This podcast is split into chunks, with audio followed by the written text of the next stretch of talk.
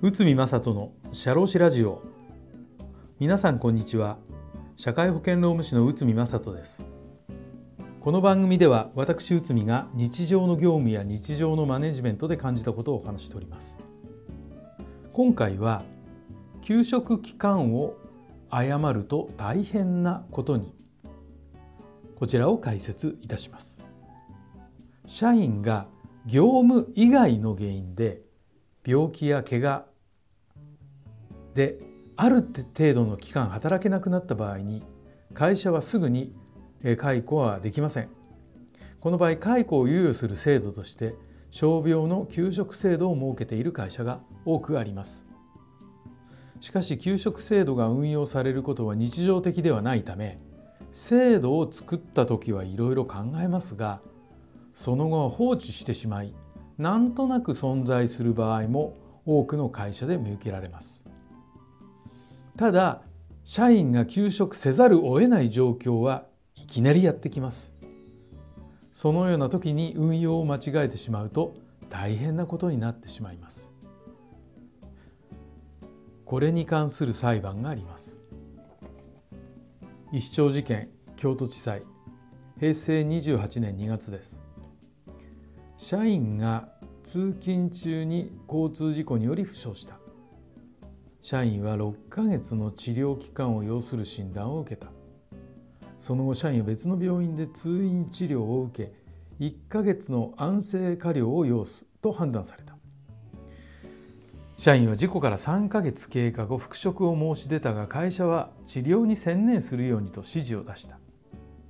その後社員は軽作業可能と記載された診断書を診断書を会社に提出するも引き続き治療を専念し業務を引き継ぐようにと指示をした。事故当日から6ヶ月経過する日が休職期間の満了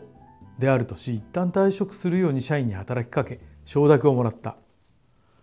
退職届を提出し3ヶ月が経過した時に再雇用を求めたが会社はこれを拒否したため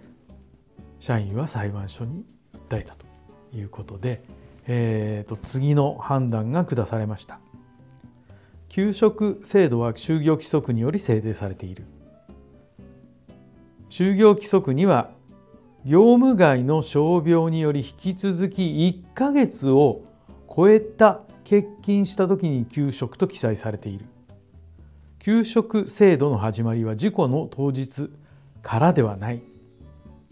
仮にこの説明をもって給食がスタートしたとすれば就業規則の要件を書く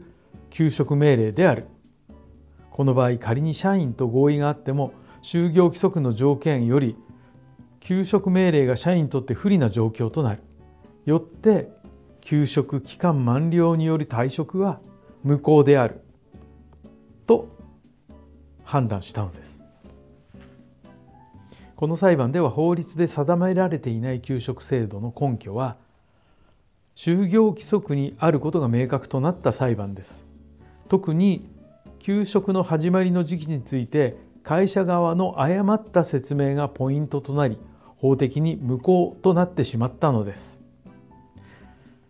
今回取り上げた事例の裁判のように給食前の期間の定義を1ヶ月の欠勤を経てその後給食を命ずるとなっている就業規則は多くあります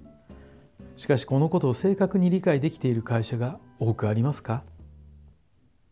就業規則で自ら決めた手続きを守る必要が会社にはあり裁判などになってもこの点を厳しく追及されるのです。はい、ということで、えーと今回は給食期間を誤ると大変なことにこちらを解説いたしました。本日もお聴きいただきありがとうございました。